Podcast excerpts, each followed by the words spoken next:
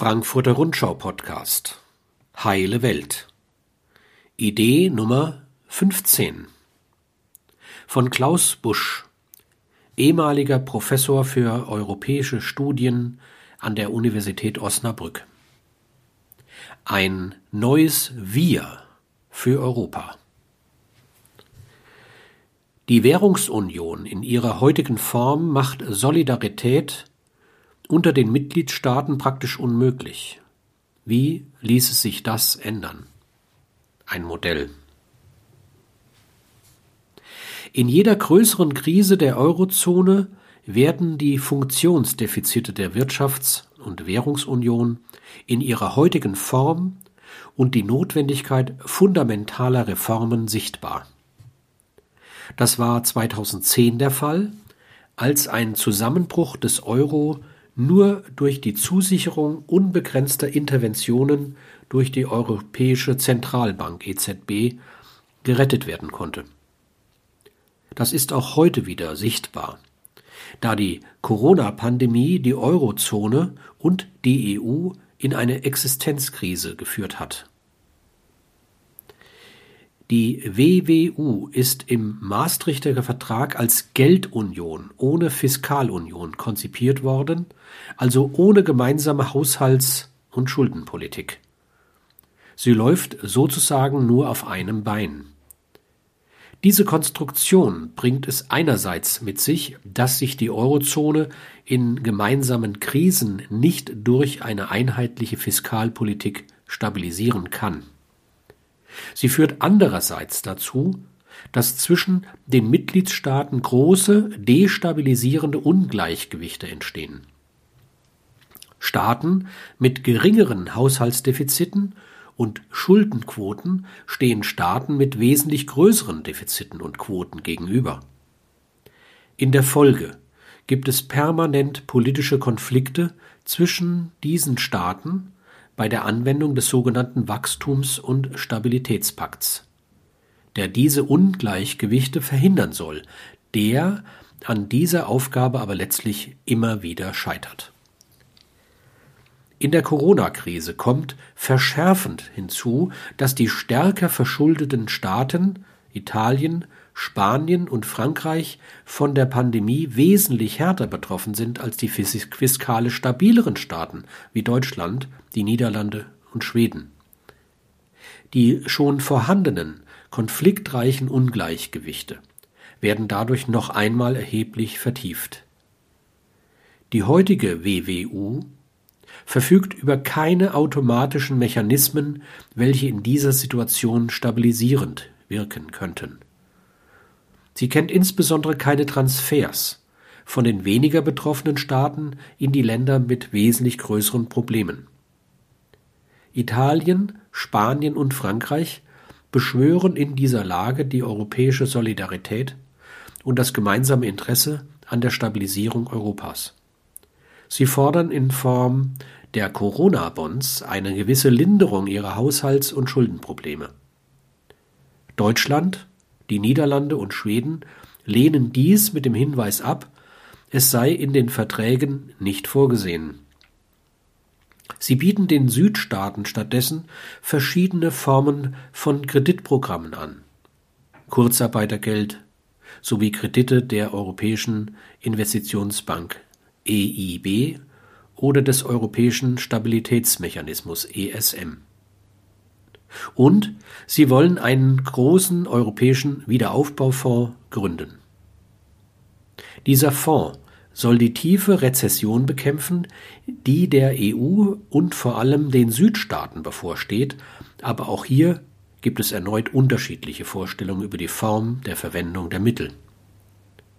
Während der Süden im Wesentlichen verlorene Zuschüsse fordert, insistieren etliche Nordstaaten auf der Ausreichung dieser Mittel ausschließlich in Form von Krediten.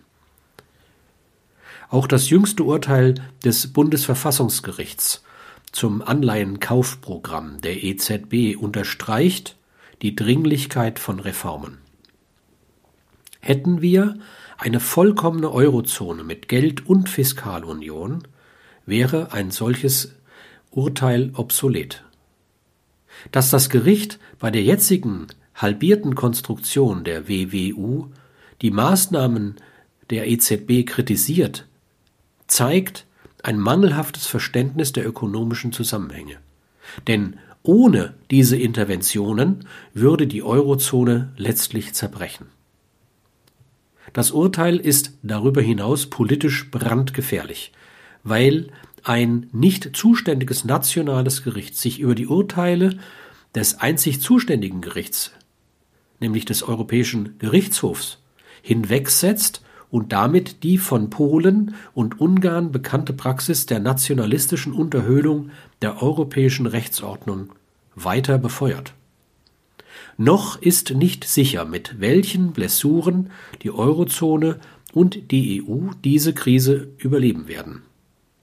Sicher ist aber, dass es einer Reform an Haupt und Gliedern bedarf, will die EU mit der Eurozone endlich dauerhaft Stabilität erreichen und die permanenten ökonomischen und politischen Konflikte über die europäische Wirtschafts- und Finanzpolitik überwinden. Neben einer gemeinsamen Geldpolitik muss die EU dazu zwingend die Kompetenz für eine gemeinsame Fiskalpolitik erhalten. Diese muss von einer demokratisch kontrollierten europäischen Wirtschaftsregierung durchgeführt werden. Da die EU im Unterschied zu föderalen Bundesstaaten nicht über einen ausreichend großen Haushalt verfügt, auf dessen Basis eine europäische Fiskalpolitik durchgeführt werden kann, muss einerseits ihr Etat deutlich vergrößert werden. Vor allem muss aber ein wirtschaftspolitisches Entscheidungsgremium auf EU-Ebene geschaffen werden, das die Eckdaten der nationalen Haushalte festlegt, nämlich die EWIR. Nur so lässt sich eine effektive europäische Fiskalpolitik gestalten. Dabei bliebe den Nationalstaaten genügend Spielraum für die konkrete Ausgestaltung der öffentlichen Ausgaben mit je spezifischen nationalen Schwerpunkten. Im Rahmen des gegenwärtigen institutionellen Gefüges bietet sich folgende Ausgestaltung der EWIR an. Die Europäische Kommission erarbeitet die Grundzüge der europäischen Wirtschaftspolitik und legt dabei auch die Eckwerte der öffentlichen Zentralhaushalte der Mitgliedstaaten fest. Diese Grundzüge müssen vom Rat der Wirtschafts- und Finanzminister mit doppelter Mehrheit, also der Mehrheit der Staaten und der Gesamtbevölkerung, angenommen und vom Europäischen Parlament mit absoluter Mehrheit genehmigt werden als ordentliches Gesetzgebungsverfahren. Neben einer gemeinsamen Haushaltspolitik bedarf es darüber hinaus einer gemeinsamen Schuldenpolitik. Hier ist die Einführung von Eurobonds, also die gemeinschaftliche Aufnahme von Staatsanleihen durch die Staaten der Eurozone, sinnvoll. Über diese Anleihen werden die Haushaltsdefizite und die Umschuldung der bestehenden Altschulden aller Mitgliedsländer finanziert. Schuldentilgungsfonds die Gemeinschaft trägt zwar die gesamtschuldnerische Haftung für den Schuldendienst, dessen Bedienung bleibt aber Aufgabe der Mitgliedstaaten. Mit dieser Maßnahme können die Zinssätze der hochverschuldeten Staaten reduziert und deren Erpressbarkeit durch die Finanzmärkte beseitigt werden. Dieser Schritt in Richtung europäische Solidargemeinschaft setzt die Europäisierung der Haushaltspolitik durch die EWIR zwingend voraus. Sowohl die Supranationalisierung der Schuldenpolitik als auch die Supranationalisierung der Haushaltspolitik sind notwendig, um die Schwächen des Maastrichter Vertrages zu überwinden. Nur so lässt sich das Problem der Fehlanreize vermeiden, das bei Einführung einer gemeinsamen europäischen Schuldenpolitik unter Beibehaltung prinzipiell nationaler Haushaltspolitiken bestünde. Eine so gestaltete Wirtschafts- und Währungsunion kann die Schuldenregeln des Maastrichter Vertrages, den Stabilitätspakt und den Fiskalpakt abschaffen, deren Sinn nur darin besteht, bei Wahrung der nationalen fiskalpolitischen Kompetenzen den Versuch zu unternehmen, die Haushalts- und Schuldenpolitiken der Nationalstaaten gewissen Regeln zu unterwerfen. Ein Surrogat, das immer nur mehr schlecht als recht funktionierte und zum Dauerstreit zwischen den Mitgliedstaaten führte. Die neue EWIR kann sich so auch vom Zwang befreien, in Gestalt der Austeritätspolitik den höher verschuldeten Staaten harte Spareinschnitte verordnen zu müssen. Diese waren immer mit hohen sozialen Kosten in Form von hoher Arbeitslosigkeit und dem Abbau von wohlfahrtsstaatlichen Leistungen verbunden, die sich in vielen europäischen Staaten als Brandbeschleuniger bei der Stärkung des Rechtspopulismus erwiesen haben. Staatsschulden lassen sich sozialverträglicher durch eine expansive Wachstums- und Beschäftigungspolitik abbauen. Mit den harten Sparauflagen wäre es endgültig vorbei. Die EWIR sollte eine europäische Wirtschaftspolitik in Angriff nehmen, die nicht der Austerität, sondern einem ökologisch nachhaltigem Wachstum, einem hohen Beschäftigungsniveau, einem Abbau der großen Leistungsbilanz, Ungleichgewichte und einem sozialökonomischen Aufholprozess der Staaten Ost- und Südeuropas verpflichtet wäre. Die EWIR sollte darüber hinaus ein europäisches Investitionsprogramm auflegen, das der Umsetzung des European Green Deal und der Überwindung der durch die Pandemiekrise vergrößerten regionalen Strukturprobleme dienen würde. Das Konfliktpotenzial in einer solchen auf sozialökonomischen Ausgleich ausgerichteten Wirtschafts- und Finanzpolitik wäre erheblich geringer, als es in der heutigen Eurozone der Fall ist.